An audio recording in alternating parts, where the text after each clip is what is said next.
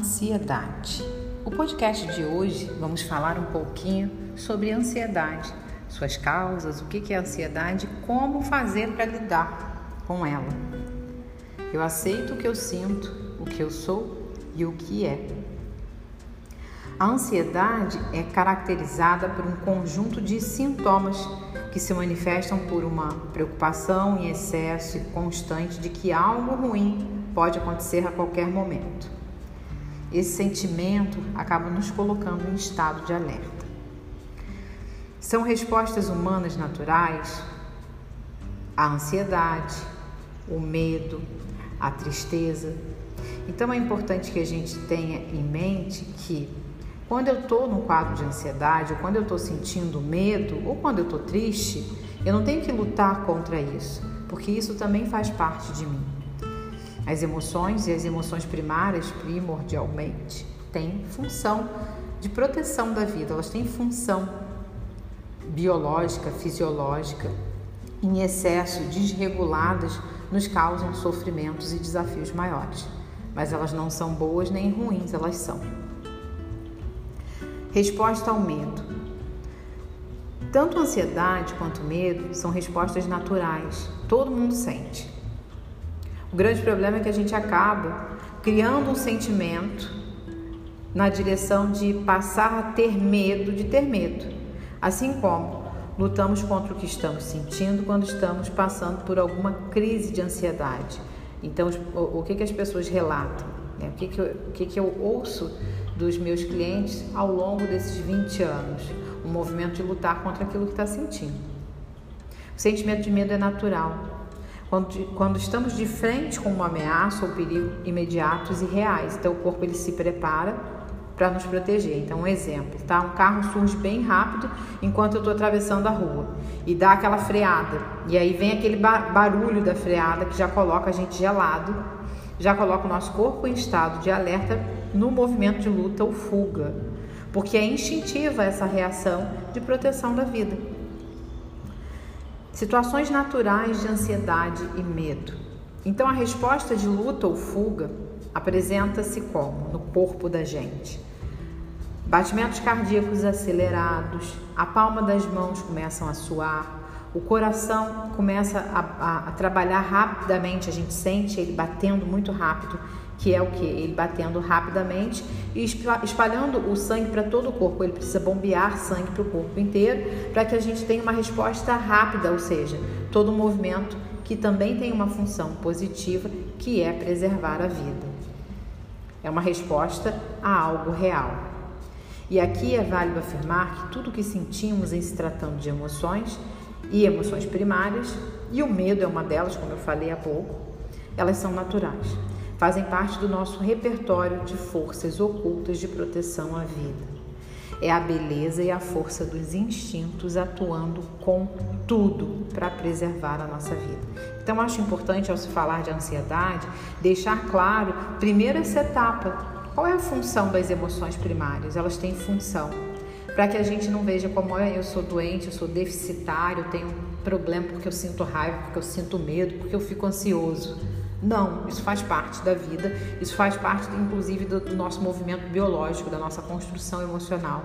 São emoções que existem em nós e que, que estão relacionadas a algo muito profundo, aos nossos instintos de sobrevivência.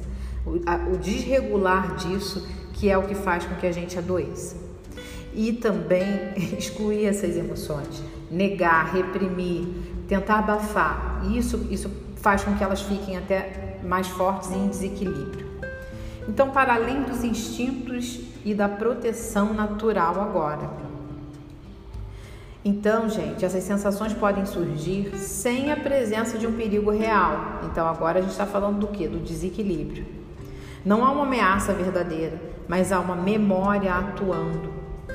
E ela atua na direção do passado, onde muito provavelmente algo aconteceu e eu agora preciso prever ou ficar em alerta para que não aconteça novamente.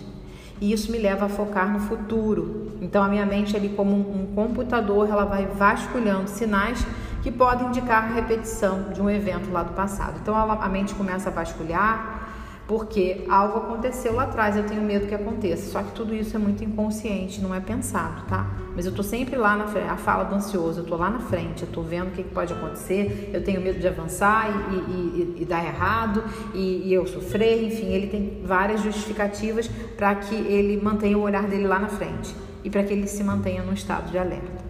Então aqui eu dou um exemplo meu particular, tá? Eu me lembro que logo após um acidente de carro que a gente sofreu, eu comecei a ter medo de andar de carro. A gente sofreu um acidente de carro, o carro rodou na pista e, e era de noite, eu estava com meu filho bebê no carro, ninguém ficou ferido, mas o carro rodou muitas vezes, foi um caminhão que bateu e fez com que a gente ficasse rodopiando na pista. E aquilo ali para mim, né, foi pavoroso. Nesse período eu dirigia às vezes. É, cheguei a dirigir em alguns momentos depois do acidente, só que chegou um determinado momento que eu parei de dirigir. E aí eu não dirigia mais. É, eu parei de. comecei a ter medo de sair, de andar de carro. E aí um dia eu viajei e no momento em que a pessoa que estava dirigindo, era um amigo do meu marido que estava dirigindo o carro, eu já fiquei apavorada e eu entrei num desespero absurdo, um, um, pavor, né? O meu corpo se tomou por, por um pavor. Eu nunca, eu nunca vou esquecer dessa cena, porque eu vi assim, como nos filmes, os carros vindo muito rápido e a impressão que eu tinha é que eles vinham em cima de mim. Isso é o que? É o efeito do trauma, dessa memória do trauma em mim. No momento em que eu estava sentindo aquilo, gente, eu não estava lembrando do acidente na minha mente consciente. Mas o meu corpo estava lembrando do acidente. A gente estava numa estrada e vinha carros. Eu estava novamente numa estrada e vinha carros. Então, o meu, meu cérebro guardou aquela informação. Então, toda vez que ele passava numa situação parecida, ele entrava em estado de alerta. E eu fiquei muito mal, muito mal naquele dia, muito desesperada. Atrapalhei o motorista a dirigir. Graças a Deus, né, não aconteceu nada, mas eu poderia ter colocado em risco a nossa vida ali, de tão nervosa que eu ficava, comecei a reclamar, falar que ele estava dirigindo mal. É, no fundo, eu queria sair dali, eu já estava no estado de luta ou fuga. Fazendo esse material aqui que eu fui conectando com as informações, isso tem mais de 10 anos. É, então, o que acontece é isso. É, a gente tenta, é, tenta evitar as situações parecidas ao que havia acontecido é, e essa evitação reforça e nos mantém preso ao trauma. Então eu parei de andar de carro, parei de dirigir, depois parei de andar de carro, passei a andar de ônibus. Depois comecei a ter medo de andar dentro do ônibus. Depois eu andava a pé. Eu só fazia tudo o que tinha no, né, que, eu, que eu conseguia caminhar, caminhava bem, fazia a pé. Daí depois eu comecei a ter medo de caminhar, porque caminhar um carro poderia me pegar na calçada. E aí fui buscar ajuda, né? Fui fazer tratamento. É, começamos com a homeopatia e, e, fui avançando nas práticas de yoga, de respiração, fui tratar o trauma, porque senão estava presa nele até hoje. Então, como o cérebro, cérebro funciona nessas situações, tá? Uma parte do cérebro chamada de sistema límbico é a principal responsável por iniciar a cadeia química de mensagens que informam o resto do meu corpo sobre uma situação de perigo.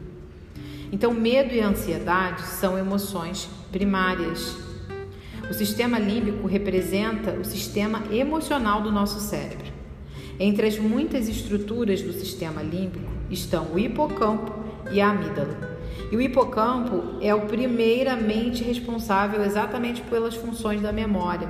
Então, durante um quadro ansioso, o hipocampo é ativado.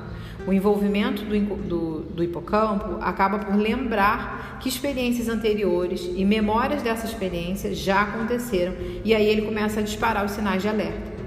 Em se tratando de sobrevivência, é uma proteção natural. O problema é quando ele dispara esses sinais de alerta, como no meu caso aqui no exemplo que eu dei, né? eu não estava vivendo de novo, não estava no meio de um acidente, eu estava só passando em um lugar parecido reeditando. Então, a estrada, o viajar era um trilho de um conflito. Né? Me leva trilho porque me leva a algo lá atrás. Causas da ansiedade. A ansiedade é sempre uma resposta. Portanto, assim como qualquer outro sintoma, ela é uma consequência de algo. Ela não é a origem. Então, a, a, se eu busco ajuda no sentido de que a, o que eu estou vivendo, a ansiedade, é a origem de, de todo o meu sofrimento, eu estou tendo um olhar é, restrito. Na verdade, ela é a resposta de algo, ela é consequência de algo, ela vem de algo que acontece antes dela. Então a gente não trata consequência. A gente, se quiser ter um resultado é, positivo, duradouro, eu preciso encontrar a origem. O que, que aconteceu, né? Qual que é essa cadeia de acontecimentos que fez com que o meu quadro ficasse nesse nível? Então ela não é o nosso inimigo. Ela é um sintoma, ela sinaliza algo para nós. Então, se a gente pensa na doença como um caminho para a cura, a doença, o sintoma, eles surgem como uma possibilidade de uma integração de parte da minha história, de parte do que eu sinto, de, de partes que eu ainda não levei em consideração que eu preciso trazer para a minha vida, por exemplo, vamos falar de uma prática de, de uma atividade física. Então, ela não é o nosso inimigo e parte dos pacientes e clientes que tratam ansiedade lutam contra o que estão sentindo, o que faz com que esse sintoma persista e fique mais forte ainda. Então, estudos comprovam que essa tentativa rígida de evitar essa tensão interna a todo custo não só funcionam, como reforçam o mal-estar da pessoa. Não é o caminho, eu preciso reconhecer o que eu estou sentindo. Muitas práticas vão envolver exatamente esse reconhecimento do que está acontecendo no momento, o que, que eu estou sentindo, o que está acontecendo no meu corpo no momento em que eu estou tendo uma crise de ansiedade. O sintoma de ansiedade afeta o corpo, a mente e os, o, nosso desempenho em geral. Então eu coloquei aqui algumas é, áreas, tá? Emocionais, sintomas de tristeza, nervosismo, irritabilidade, medo, sintomas fisiológicos, coração acelerado, sensação de formigamento, falta de ar, sudorese, tontura, dor de cabeça, dores musculares, agitação, manifestações na pele e a tão temida insônia. Tanta gente com insônia, né? Então a, a insônia é, é, ela também tem como pano de fundo quadros de ansiedade. Comportamentais, impulsividade, agressividade, fala acelerada. Então, eu estou sempre manifestando o movimento de luta ou fuga, inclusive no meu comportamento. Sintomas cognitivos, dificuldade de concentração e tomada de decisão. Preocupações excessivas ao ponto de eu paralisar, de eu não conseguir fazer o que eu preciso fazer. Um sentimento persistente, então, é a preocupação.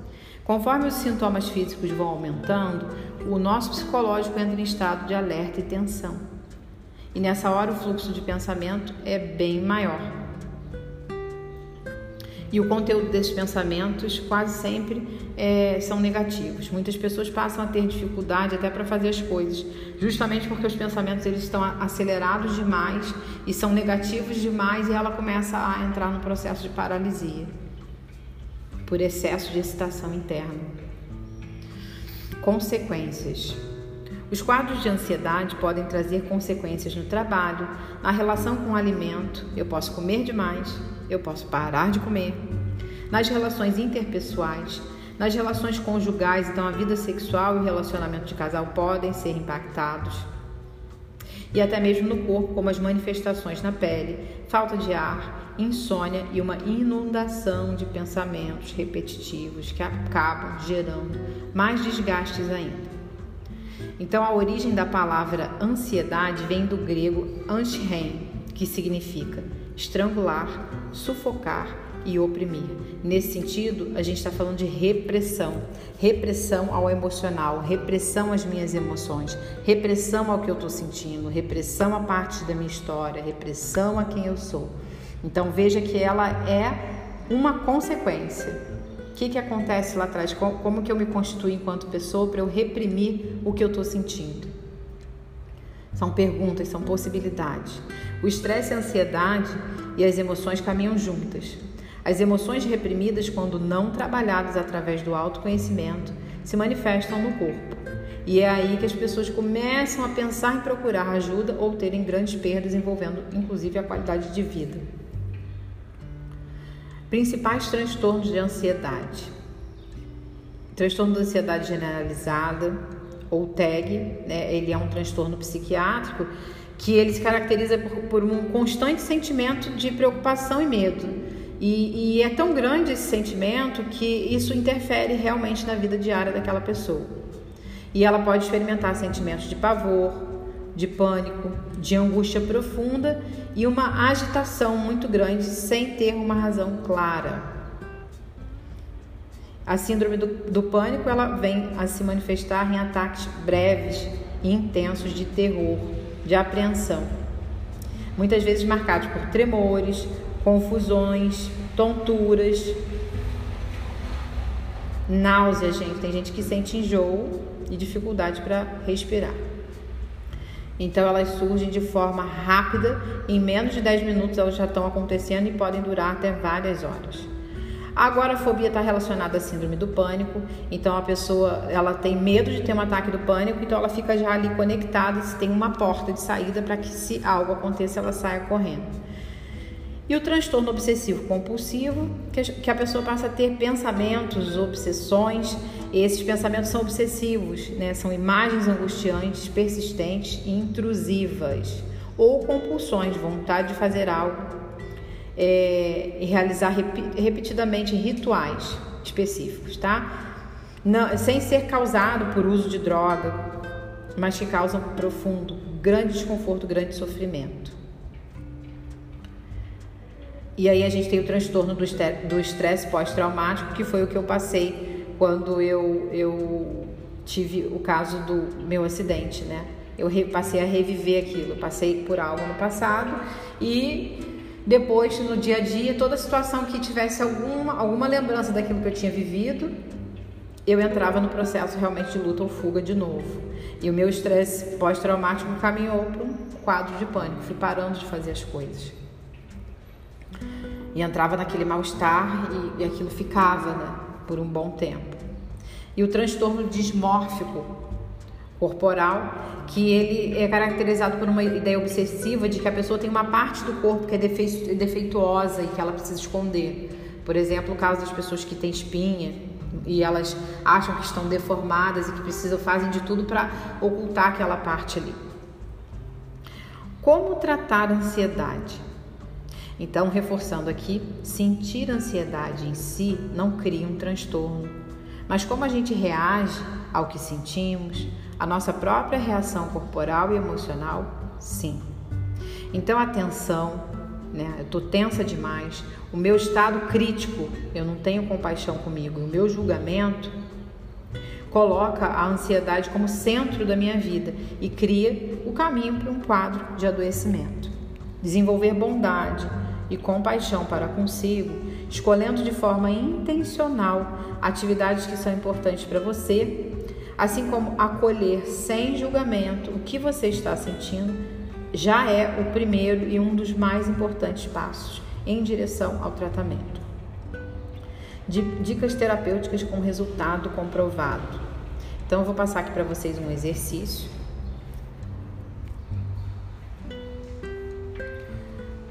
Primeiramente, né, a grande dica é se acolha Tenha compaixão por quem você é e por tudo que você está vivendo e sentindo. Se acolha, você precisa fazer isso por você. Lutar tentando abafar o que está acontecendo te mantém refém daquilo que você está sofrendo agora. Então acolha-se, pare, respire, senta em algum lugar, né? Aconteceu a crise, para um pouquinho, senta e começa a respirar. Respira, preste atenção na tua respiração então tudo que sobe desce. Então, veio aquele estado, aquele mal-estar horrível, ele vai subir e depois ele vai descer. E se você sentar ali sem a pressa de que passe rápido, né, dessa luta corporal para que aquilo suma de você, mas que você comece a observar o que está acontecendo no teu corpo, talvez você observe que as sensações vão diminuindo, vão baixando. Então acolha-se durante uma crise. Uma crise de ansiedade é sobre não sentir as próprias emoções. Então, por favor, pare e se observe.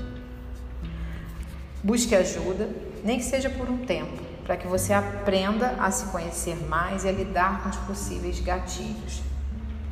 A gente tem que procurar ajuda, a gente precisa saber o momento de procurar ajuda.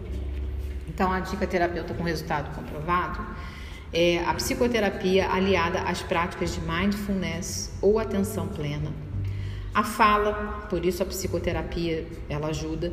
A meditação aliada à fala, né? A meditação, se você se consegue né, ter práticas meditativas, a psicoterapia, você tende a ter um resultado muito grande, muito poderoso.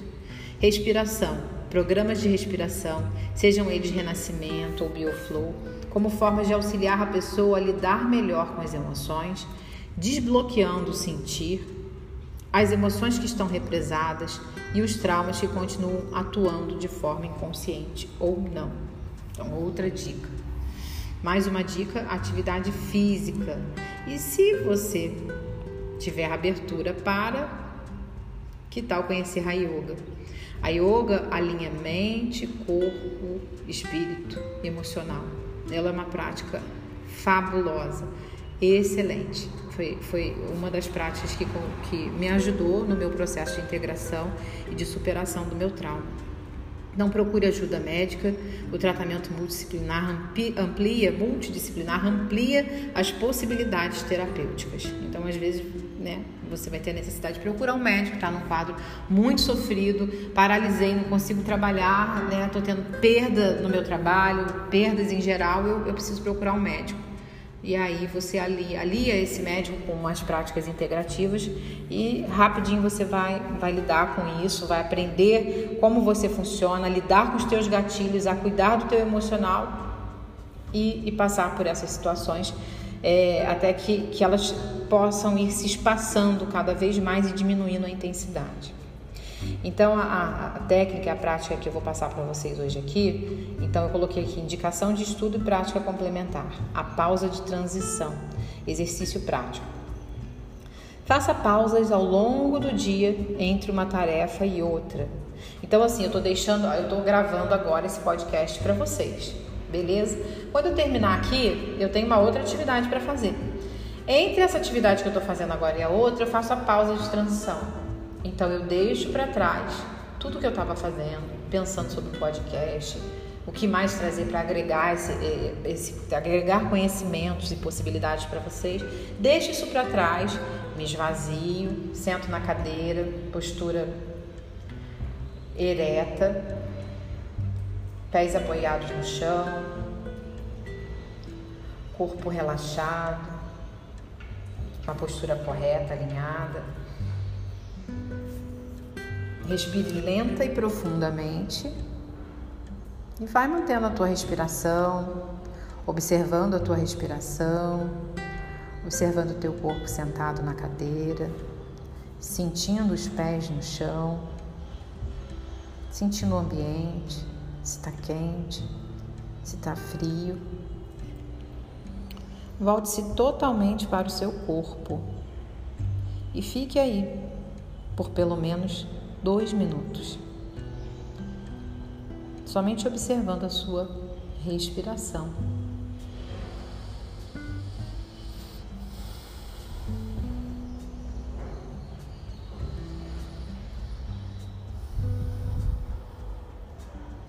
A seguir, você vai retornando, passado lá os dois, três minutos, você vai retornando para a tua respiração normal e siga para a tua próxima tarefa do dia.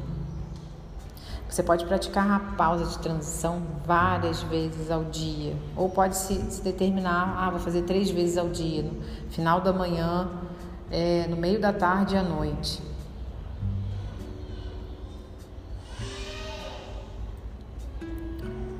A seguir você vai retornando, marca no seu calendário como é que você quer trabalhar com a pausa de transição e vai fazendo a pausa de transição ao longo do tempo e observando os resultados. Quem sabe você não começa a praticar meditação todos os dias, observando o resultado que você passa a ter somente com a prática da pausa de transição. E tem um, um, um documentário agora para fechar com vocês. É uma dica de, de documentário com exercícios diários que tem lá no Netflix. É uma série, tá? Vocês coloquem lá meditação, é Handscape, meditação guiada. Então essa série de animação lança um olhar divertido sobre os benefícios da meditação, com técnicas e práticas guiadas para você já começar. Então, cada episódio uma técnica para você já fazer na hora. Então, ele vai fazendo ali junto com você. Indico muito.